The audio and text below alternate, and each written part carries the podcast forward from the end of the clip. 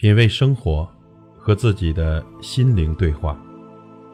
朋友你好，我是老齐。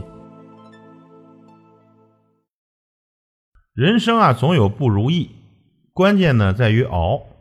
这熬得住的人出众，熬不住的人出局。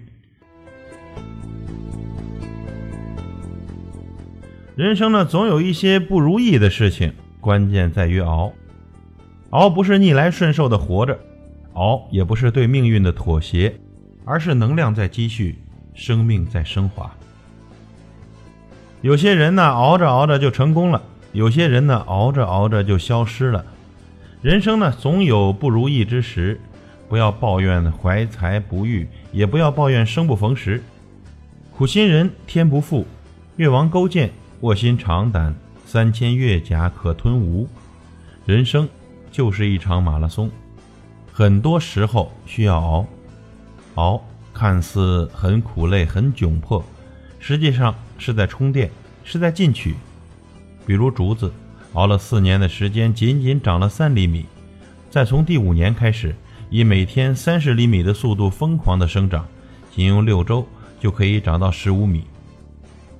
熬是海纳百川，有容乃大，竹子熬不过那三厘米。哪能六周就长十五米呢？熬是一段痛苦而忍耐的过程，执子之手，与子偕老，这是多么美好的爱情状态。但是柴米油盐酱醋茶的路上，夫妻哪有不争执的时候呢？忍耐了，宽容了，爱情就美好了；任性了，记仇了，爱情就悲剧了。熬是对命运的抗争和掌控。有些人呢，得了绝症。当得到消息后，悲观认命，不久即离开人世；也有的人积极乐观，最终呢，绝症奇迹般的消失。能不能掌控自己的命运，就看你的人生态度。熬是生命最好的磨石。在我们身边，有一些人沉得下心，耐得住寂寞，也不肯轻言放弃。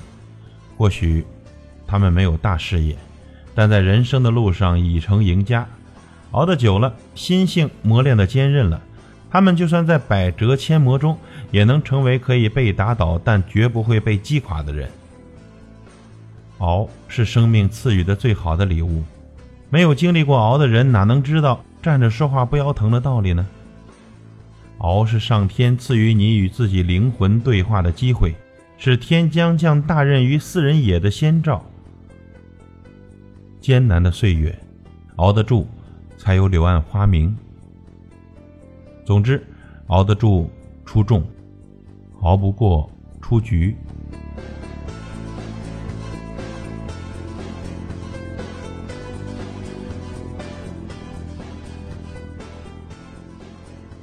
品味生活，和自己的心灵对话。感谢您的收听和陪伴。